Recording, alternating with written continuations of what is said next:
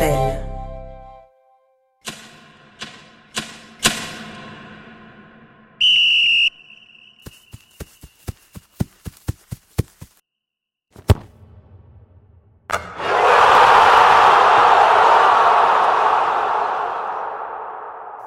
Presenta Cada cuatro, una historia de los mundiales. Mi nombre es Lola del Carril y en este podcast vamos a hacer un recorrido por las copas del mundo. Episodio 3. Fantasmas. El tiempo de Argentina.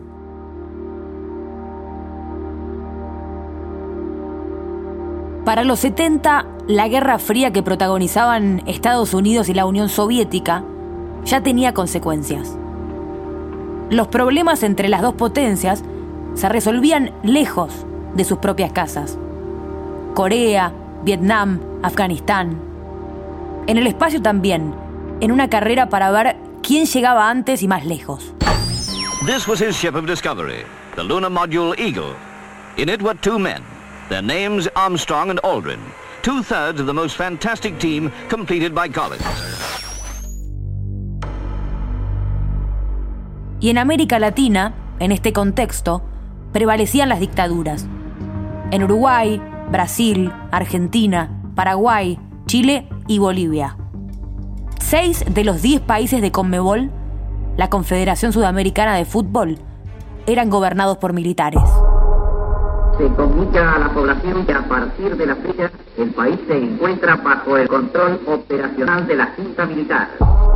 Quiero expresar al pueblo uruguayo la confianza y la seguridad de que estas medidas no son tomadas en agravio a las instituciones, sino que por el contrario lo son en defensa de las instituciones. declaro vaga a presidencia de la República. El presidente Juan José Torres y el regimiento primero de infantería llamaban a la población a resistir la fuerza golpista de Hugo Banzer Suárez. En esos comienzos de los 70, convulsionados, se jugaron dos mundiales. México 1970 y Alemania 1974. Podríamos decir tres, si incluimos la Copa Mundial de Fútbol Femenino en México 71.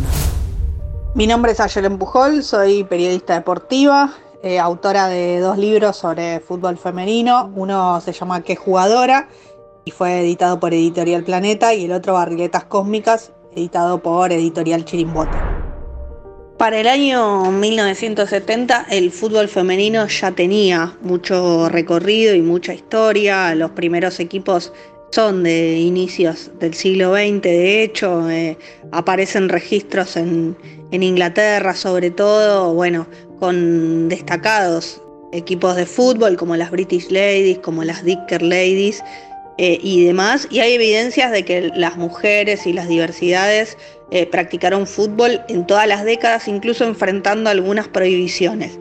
Lo cierto es que para 1970 aparece una organización de una Copa del Mundo que se hizo en Italia por fuera de las estructuras que organizaban el fútbol en el mundo. La FIFA no tuvo nada que ver con ese mundial, de hecho reconoció toda esta historia no oficial mucho tiempo después, en el Mundial de Francia 2019, con la publicación de un libro sobre la historia, por ejemplo. En 1970 entonces se jugó esta Copa del Mundo. Hay algunos testimonios que indican que Argentina estuvo cerca de participar y demás, pero los gastos que implicaba el viaje no, no le permitieron poder asistir a este torneo. La única selección de, América que estuvo presente fue México, de hecho, y el título lo obtuvo Dinamarca. Ya hay registros de muchas personas asistiendo a los estadios a, ver los partidos. ¿Quién organizó esta copa? Bueno, yo les decía que ni la FIFA ni la AFA en nuestro país tenían vinculación con la organización de la rama femenina de la disciplina. La hizo una empresa de bebidas alcohólicas, Tinsano Rosso en este caso, que en 1971 eligió México entonces como el escenario para un nuevo mundial. Iban a tener que pasar 20 años más para que la FIFA lo incorporara, pero en México 71 el fútbol femenino empezó a mostrar que también podía convocar gente y que las mujeres tenían mucho para contar en esa historia que tantas veces las había corrido a un costado. En 1971, entonces, la Copa del Mundo de México tuvo su partido inaugural con la selección local y el enfrentamiento contra Argentina y ya quedó demostrado que iba a convocar a, mucho público. los diarios de la época hablan de eh, 90.000 personas viendo esa inauguración que de hecho fue televisada en ese país. Hubo, bueno, partidos, ¿no? Cada vez que jugaba México estaba claro que la convocatoria estaba garantizada. Eh, la selección argentina sí viajó a este mundial, había recibido una invitación para estar ahí, como bueno, la AFA no organizaba la disciplina. Argentina se entrenó y viajó no con el grupo completo y también fue sin entrenador, eh, sin camiseta y sin botines, ¿no? Como toda la, indumentaria vinculada al, al, equipo. Lo cierto es que, bueno, esa selección tuvo como una de las epopeyas más grandes de la historia del fútbol femenino en Argentina, un hito que estuvo durante medio siglo en el, en el olvido, que fue el triunfo por 4 a 1 contra Inglaterra en el segundo partido disputado en el Estadio Azteca. La primera selección de Argentina que le ganó a Inglaterra en una Copa del Mundo estuvo integrada por mujeres. Esta es una historia que fue recuperada por la ex arquera Lucila Sandoval, que organizó este grupo de, pioneras, eh, entre las que están, por ejemplo, por citar algunos nombres, Betty García, Teresa Suárez, Angélica Cardoso, Blanca Brúcoli, Eva Lembesis, la arquera Marta Soler eh, y tantas otras jugadoras, entonces que para los manuales no existieron, pero que a fuerza entonces de también de la potencia y la recuperación de la historia aparecieron y volvieron y están hoy y son parte de, la historia del, del fútbol femenino.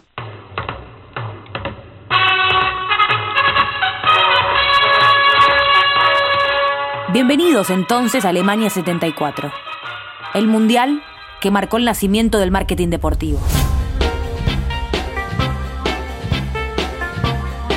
En aquel entonces, a cargo de la FIFA, estaba un brasileño, el ex waterpolista olímpico Joao Avelange. Con él al mando, los ingresos principales de la FIFA dejaron de venir de las entradas para los partidos. Avalanche cambió el eje y lo corrió hacia el lado de la publicidad y los derechos de la televisión. Una nueva FIFA. La Federación Internacional de Fútbol Asociado estableció un acuerdo comercial con Coca-Cola primero y luego tercerizó la venta de publicidad y de derechos de televisión. A partir de ese momento, los mundiales de fútbol y del deporte en general cambiaron para siempre. Mi nombre es Alfredo Sainz y soy periodista especializado en negocios y marketing. La relación que, cimentan Coca-Cola y, la FIFA a partir de, a partir de 1974 una relación poderosísima, poderosísima no solamente por los tamaños de los jugadores que están en juego, estamos hablando de la, marca más importante de la historia del, mundo capitalista y el deporte más global y más popular del mundo. Pero creo que es, poderosísima también por el grado que demostró de fortalezas. Eh, cuando otra compañía, se, se Pepsi, quiso meterse ahí nunca pudo, por más que invirtió millones y millones y sigue invirtiendo hasta el día de hoy con, la figura de Messi, que es el embajador de Pepsi a nivel global. Pero también es indestructible la relación porque como los buenos matrimonios han soportado, han logrado sobrevivir a crisis muy fuertes. El FIFA Gate, cuando fue toda la detención de todos los dirigentes de la FIFA, Coca-Cola en su momento amenazó con salirse del acuerdo, con romper el contrato de sponsoreo, pero va a estar presente en Qatar, va a estar presente en Estados Unidos en el 2026 y seguramente va a estar presente el 2030. Siempre que se habla del Mundial del 74 se recuerda la figura de Cruyff como el inventor del fútbol total. También el 74 fue, eh, hubo otro invento, que es la idea del invento del fútbol como negocio. Y acá el, genio, genio del marketing, del mal, o como queramos verlo, creo que Joao Avalanche, que es justo antes del inicio de, la Copa del Mundo de Alemania, asume como presidente de la FIFA y él llega con un acuerdo no menor que es el acuerdo de patrocinio con Coca-Cola, que, se firma ahí en el 74, pero igual que aunque va a entrar en vigencia en el Mundial 78 en la Argentina. Y creo que eh, no es menor el dato del acuerdo del Mundial con Coca-Cola de patrocinio, porque ahí como que se retroalimentan, sé quién hizo aquí en dos, dos potencias que Coca-Cola le da esta visión más global y a, la, FIFA y la FIFA se aprovecha de, esta visión, se monta sobre esa ola de Coca-Cola y creo que son los dos, que, los dos grandes ganadores. Siempre Avalanche se presenta con una frase que es como soy el vendedor de un producto llamado fútbol y creo que más que el vendedor también es como el inventor de ese producto. Las marcas empezaron a jugar fuerte en el 74 y algunos protagonistas comenzaron a hacer oír su voz. Pocos, pero lo sabía. Un talento que revolucionó el fútbol con su equipo, el Ajax, y con la selección de Países Bajos de los 70. Johan Cruyff.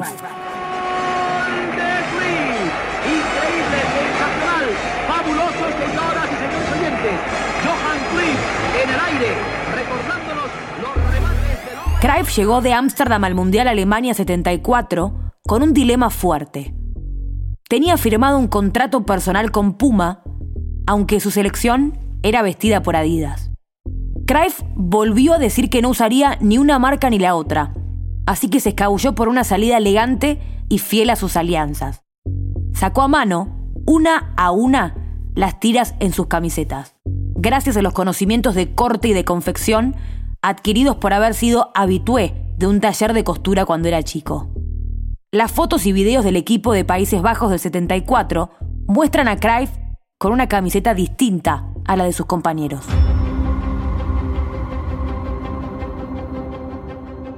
Los fantasmas fueron los protagonistas de las eliminatorias sudamericanas para Alemania 74. En 1973, Argentina se jugaba gran parte de su clasificación en un partido de visitante contra Bolivia, en la famosa Altura de la Paz.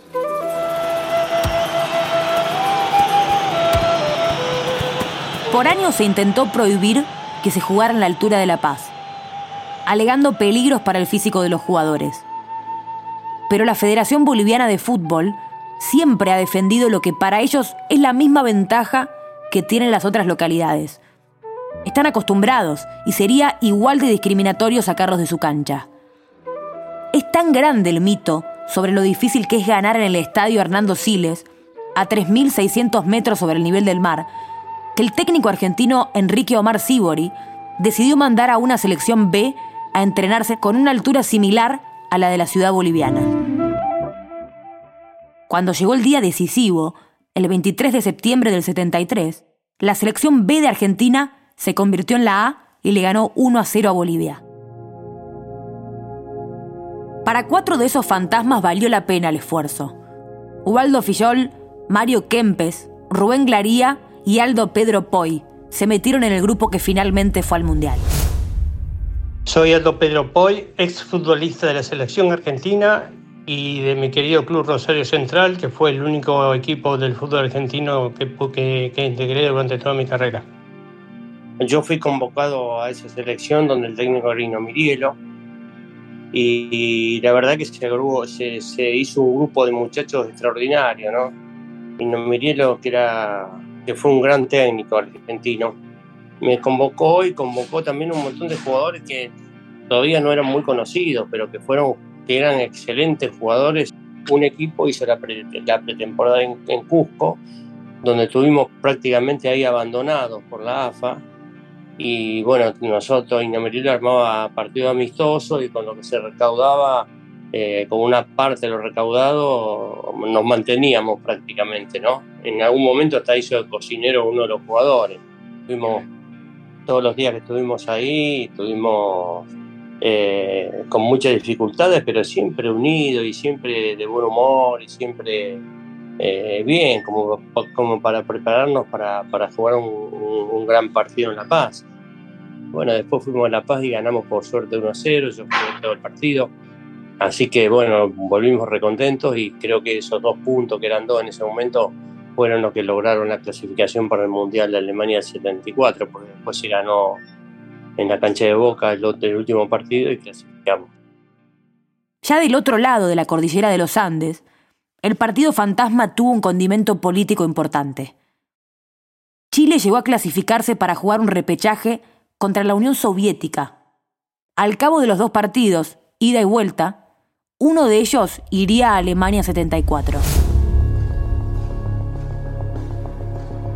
El primer encuentro se jugó en Moscú, 15 días después del golpe de Estado que en septiembre de 1973 encabezó el dictador Augusto Pinochet y que derrocó al presidente chileno, el socialista Salvador Allende. En Santiago de Chile, a 11 de septiembre de 1973, esta Junta asume el mando supremo de la nación con el patriótico compromiso de restaurar la chilenidad, la justicia y la institucionalidad quebrada. Fue 0 a 0, lo que dejó todo para definirse Santiago. Insólitamente, la vuelta se jugó casi dos meses más tarde, pero la expresión se jugó es solo una manera de decir. Debido al golpe, la Unión Soviética se negó a viajar para jugar ante Chile, y lo explicó en un comunicado que decía, por consideraciones morales, los deportistas soviéticos no pueden en este momento jugar en el Estadio de Santiago, salpicado con la sangre de los patriotas chilenos. El estadio abrió sus puertas el 21 de noviembre y unas 15.000 personas se acercaron para ver lo que fue definido como el teatro de lo absurdo. Una sola selección en el campo, vestida para jugar, cantó el himno, sacó del medio y comenzó a hacer algunos toques sin ningún rival. A los 30 segundos anotó Francisco Valdés. Gol de Chile. Final del partido. Para la estadística, Chile ganó 2 a 0 por no presentación. Y allí, el pasaje al Mundial. Nos cuenta Enrique Corbeto, reconocido docente, periodista y escritor chileno.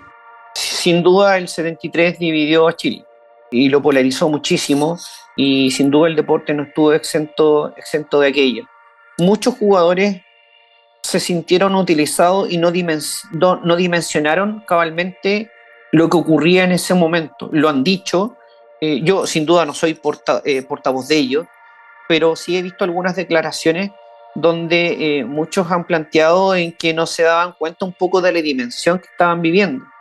Y también se sentía mucho miedo en Chile, ¿no? Mucho, mucho miedo a estar en contra de la, de la dictadura por, o las atrocidades que se, que se cometieron, pero es, yo diría, uno de los, uno de los puntos eh, freak eh, negros de, la historia un poco del, del, fútbol, por lo raro, muy, muy, muy, muy raro en realidad.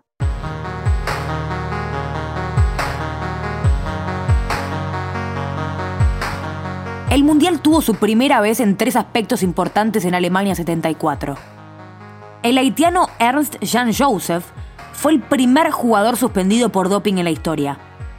Haití hizo su debut y despedida en este mundial.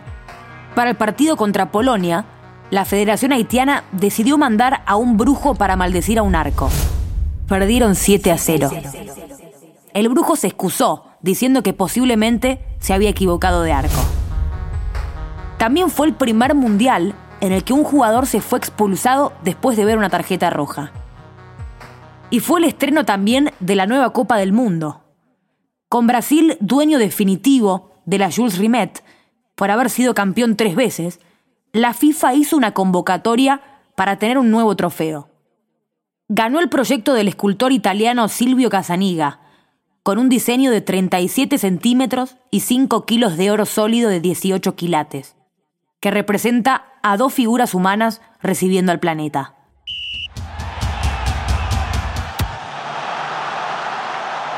Chile y Uruguay quedaron en el camino en primera ronda y Brasil, en su primera Copa del Mundo post-Pelé y con una renovación de plantel importante, llegó al partido por el tercer puesto de la mano de Jairzinho y Rivelino. Rivelino no toque na área. A Paulo César do Flamengo. A Rivelino Brasil. Pero no pudo subirse al podio. Perdió con la Polonia de Lato Deina y un equipazo del momento. En cuanto a Argentina, atravesó un Mundial 74 convulsionado. Desorganizada a nivel institucional, cambió de entrenador a dos meses del torneo y pasó a ser dirigida por un triunvirato con algunos cortocircuitos en la toma de decisiones. Hola, ¿cómo les va? Soy Kike Wolf, futbolista, por supuesto ya no, no retirado hace tiempo, y periodista deportivo. Hablar un poquito del Mundial del 74 es por lo primero un orgullo, porque en el 70 Argentina no se había clasificado para un Mundial. Nosotros conseguimos ir y teníamos un gran plantel, pero los Mundiales hay que jugarlos y bueno, y uno no se encuentra con lo mejor. El, el clima del plantel era estupendo, porque nos conocíamos, porque habíamos luchado mucho un año antes para clasificarnos para el Mundial, habíamos hecho muchos partidos amistosos, era un, un ejemplo realmente el, el, equipo, más allá de los resultados. ¿no? Los resultados no ayudaron en la primera fase y llegó al último partido dependiendo de una victoria de Polonia ya clasificada sobre Italia. ¿Cómo hacer para que el equipo que ya estaba clasificado pusiera todo para ganar? Apareció entonces el incentivo económico. No, yo sentí comentarios. Yo no, no, no puse nada.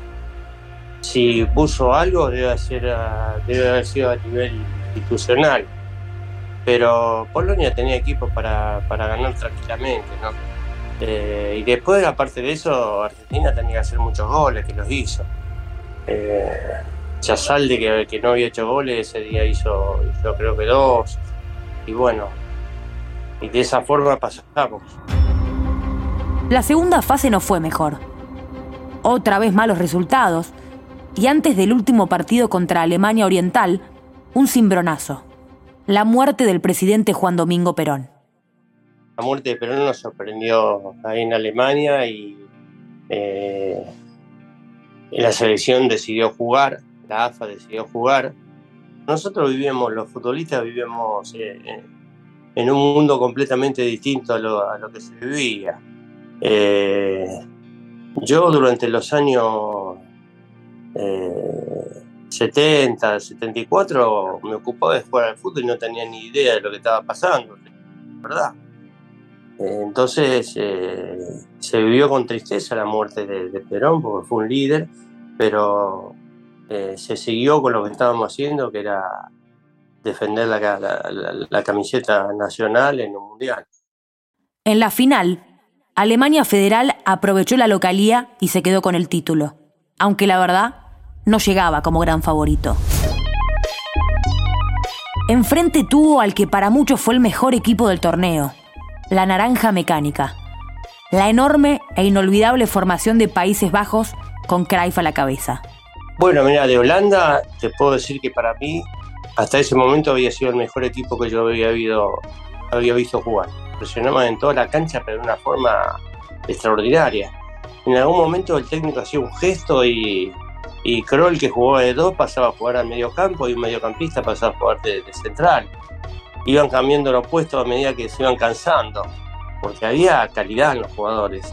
Y después Cray manejaba todo el equipo de adentro de la cancha, tenía una velocidad y una, un panorama de juego extraordinario a esos equipos en ese momento era imposible ganar. Así era esa naranja mecánica cuando se enchufaba. Pero en esa final, al poco tiempo, se desenchufó. Como en el 54, Alemania se volvió a consagrar campeona del mundo.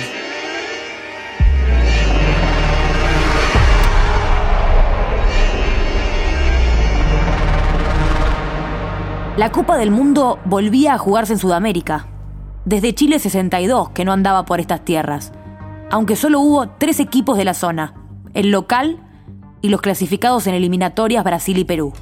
Soy Matías Bauso, periodista y autor de algunos libros de no ficción, entre ellos escribí 78 Historia Oral del Mundial.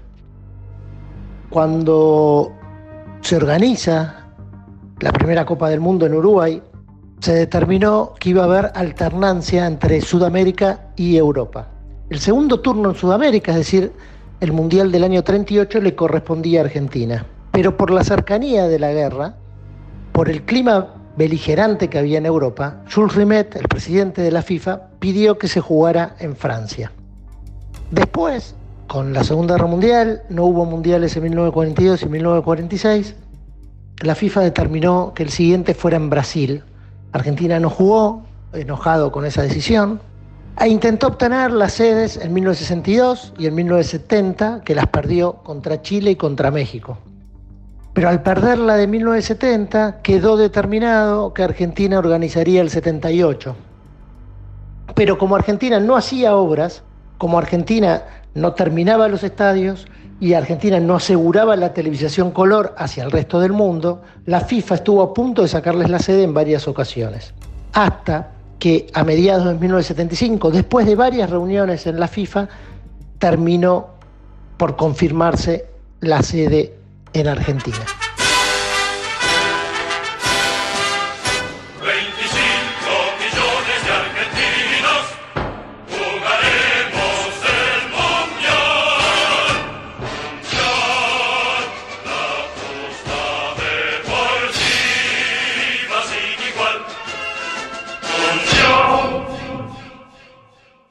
Si en su momento hablamos del de Italia 34 como un mundial con alta injerencia de la política y de una dictadura, Argentina 78 no se quedó atrás.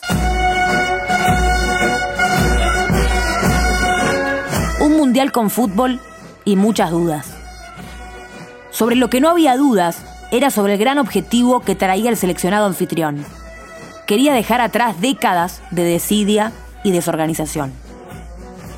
Por eso, por primera vez se pensó en un plan a largo plazo con la llegada de César Luis Menotti como gran cabeza de este proyecto. Soy Omar La Rosa, soy exfutbolista profesional y fui campeón del mundo con la selección argentina en 1978. César fue muy, muy importante, muy importante porque hizo todo lo que tenía que hacer eh, para que nosotros tuviéramos el conocimiento.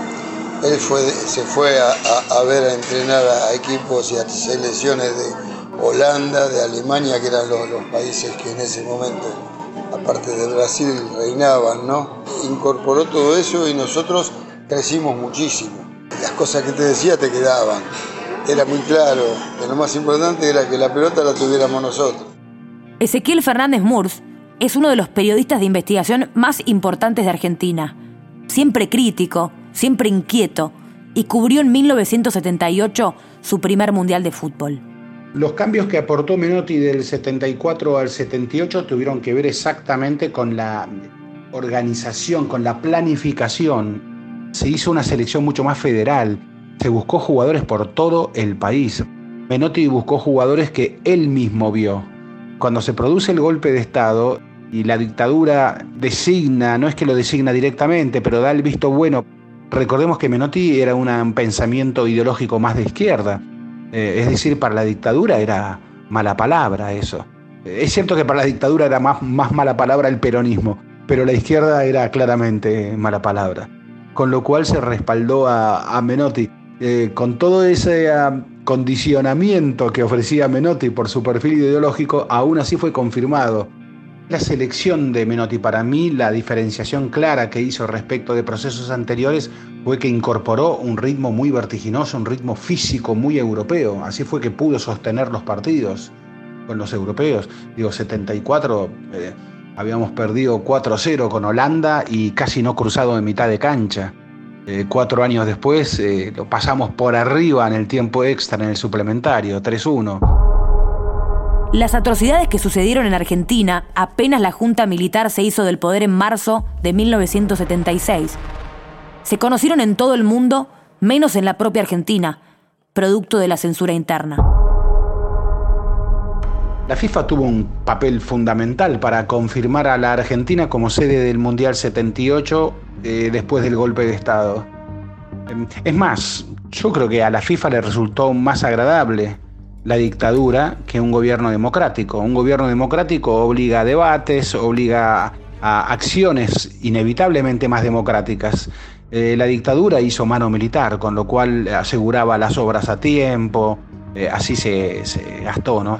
Un récord de casi 700 millones de dólares en ese mundial, que según la dictadura iba a costar 70 millones, terminó costando 10 veces más. Pero claro, eso no le importaba a la dictadura porque la dictadura vio que el Mundial era una buena manera, por la popularidad del fútbol, de engañar, de eh, hacer creerle al mundo que este era un país, un pueblo alegre. Y no le importó inclusive cederle buena parte de la explotación económica del Mundial a la FIFA. La FIFA, eh, entre comillas, privatizó el Mundial, contrató una empresa, la West Nail, y generalmente ese negocio era repartido con el país organizador porque tiene que de alguna manera eh, compensar los gastos. Sin embargo, la dictadura le cedió ese negocio a la FIFA y bueno, y fueron eh, la sociedad perfecta. Claro, el perjudicado fue el pueblo. El pueblo futbolero celebró el Mundial, pero eh, lo que provocó a nivel de gastos ese Mundial, claro, eso la factura llegó más tarde.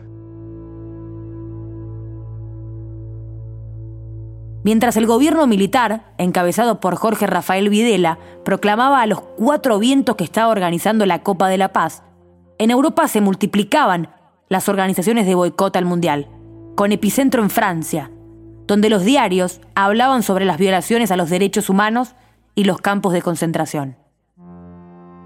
En ese tiempo se creó el COBA, un comité de boicot a la organización del Mundial de Fútbol en la Argentina. A través de varias publicaciones, el COBA se preguntaba lisa y llanamente si el Mundial de Argentina tendría lugar entre campos de concentración. Al tiempo que hacía una analogía entre la Copa del Mundo del 78 y la utilización política del nazismo de los Juegos Olímpicos de Berlín 36. En Países Bajos y en Suecia, que estaban como Francia ya clasificados para el Mundial argentino, no lograron concretar el boicot al torneo, pero sí concientizar y alzar la voz los jugadores suecos y neerlandeses llegaron a Buenos Aires con información clara de lo que estaba sucediendo, y varios se acercaron a las clásicas rondas de las Madres de Plaza de Mayo, un grupo de mujeres que marchaban cada jueves frente a la Casa de Gobierno para pedir por la aparición con vida de sus hijos desaparecidos. Queremos saber dónde están nuestros hijos, vivos o muertos, pero queremos saber dónde están.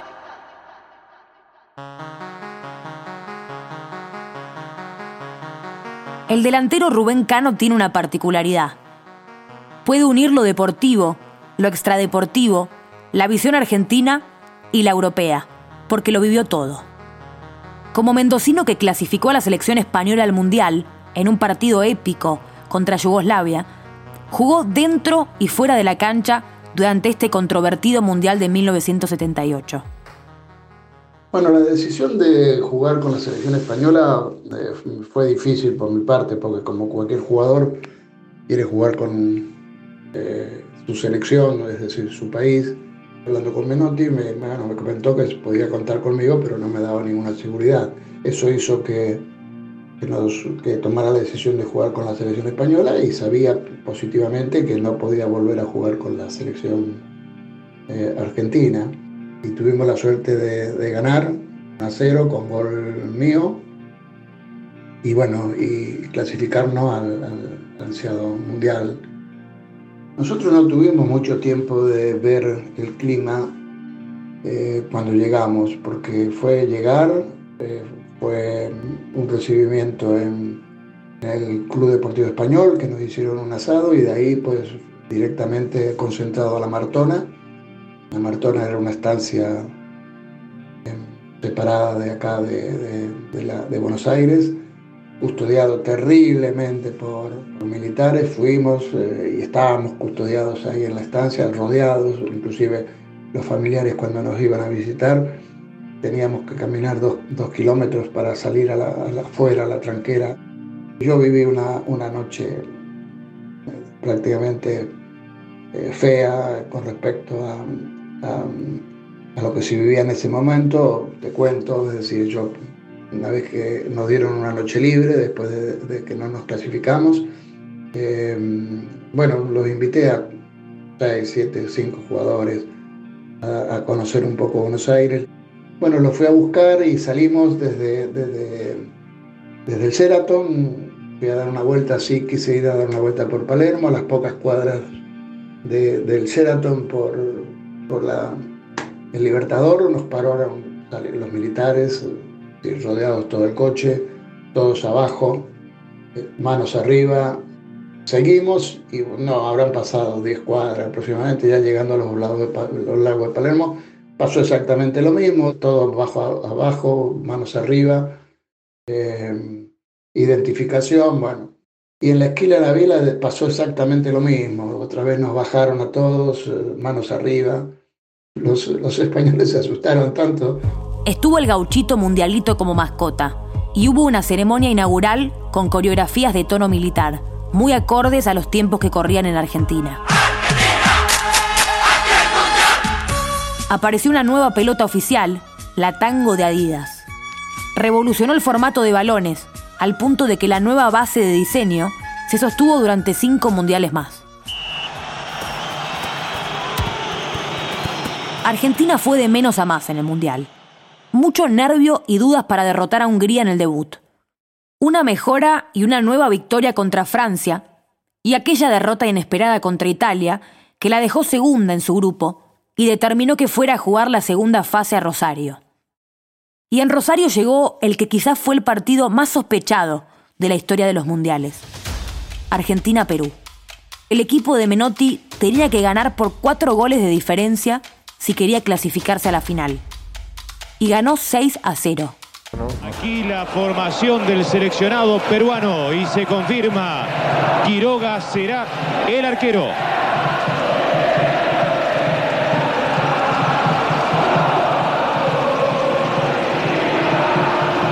Aquí la formación argentina. Iniciará Luque. Nos toca jugar con Perú. Nunca habíamos hecho seis goles. A los 20, 20 y pico minutos viene el primer gol y fue fundamental el segundo gol faltando uno o dos minutos para terminar el primer tiempo. Ya cuando volvimos al vestuario la cara era otra, estábamos todos, eh, había como una alegría diferente. Anímicamente ellos cuando nosotros le hicimos el gol se cayeron. Hubiese sido distinto si invocaban el gol primero ellos, por ahí se Porque ya estaban, o sea, a pesar de ponerte la camiseta de tu país que siempre la querés defender, el ánimo es fundamental. Y en la otra esquina, los que cuentan que hubo una sospechosa visita del dictador Videla al vestuario peruano minutos antes de iniciado el partido. Son los mismos que hablan del histórico y estrecho vínculo entre las dos naciones y que cuentan que después del partido, Perú recibió una donación de varias miles de toneladas de cereales de parte del gobierno argentino. Algo habitual en esa época. Vamos a ver Argentina. Todo esto ya con nueve minutos de atraso comenzó la final de la Copa del Mundo. Comenzó la final de la Copa del Mundo, señoras y señores. Argentina fue campeón por primera vez en su historia, después de ganarle a Países Bajos 3 a 1 en tiempo suplementario, con un equipo de calidad, que mereció el título, pero que años después se enteró de que había sido usado. Los integrantes del equipo seleccionado nacional de Argentina y van a ascender al podio, encabezados por su capitán, Daniel Pasarela. Mientras algunos argentinos festejaban el Mundial en el Monumental, a menos de mil metros, en la Escuela de Mecánica de la Armada, donde funcionaba un campo de concentración de la dictadura militar, se torturaba y mataba a otros argentinos. Gracila D'Aleo fue una de esas personas detenida ilegalmente en la ESMA durante el Mundial. La noche del final del, del Mundial estábamos en el último cuartito de la pecera, el fondo del pasillo a la derecha, y estaba el televisor viendo el partido. Cuando terminó el partido, bueno, hubo los gritos de gol, gol, gol y toda esa historia, y llegó el Tigre Acosta nombró a varios de nosotros que nos tenemos que preparar para salir. Y ahí para mí lo, lo que vi era absolutamente incomprensible.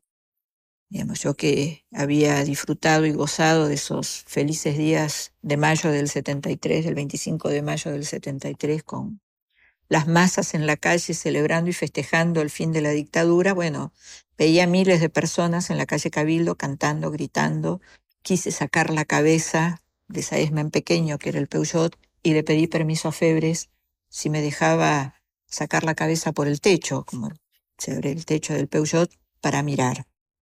En realidad lo que, creo que yo lo que quería era, era respirar. Y el tipo me autorizó, me paré en el asiento y saqué la cabeza y vi a toda esa gente saltando, gritando, feliz y empecé a llorar. Y pensaba, si yo grito que soy una desaparecida, nadie me va a dar pelota. Si tuviera que definir qué es la soledad, diría que ese, esa fue una certeza de, de la soledad más absoluta. Los alborotados 70, los convulsionados 70 de la Guerra Fría y las dictaduras en América Latina nos dejaron un par de mundiales, muy representativos del mundo de aquellos 70. Un partido entre las dos Alemanias, un partido fantasma sin la Unión Soviética que clasificó a Chile a la Copa del Mundo, un mundial entre torturas y desaparecidos. ¿También hubo fútbol? Sí, claro. Pero por momentos el rodar de la pelota pasó a segundo plano. Muy a segundo plano.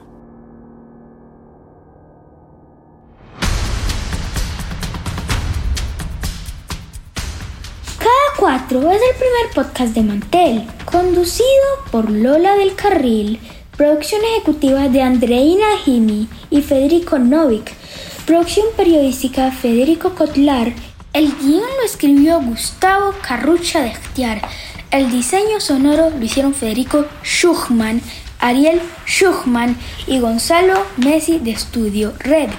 La dirección visual la hizo Manuel Sebastián Smith. Asesoramiento legal de Félix Elú. Mantel agradece a quienes dieron testimonio, a quienes facilitaron testimonio, Leonardo Zaslavsky, Diego Brunetti, Paula de la Cruz, Jorge Chernov, Andrea Moya, Gustavo Turner y a Nicolás Yarjura. Alberto Pérez, Alfredo Saiz. Fragmentos de Ex Esma, Retratos de una recuperación, La Soledad, Graciela Daleo, serie documental emitida por Canal Encuentro. Y a mí, Rafael Arango, que leí los créditos.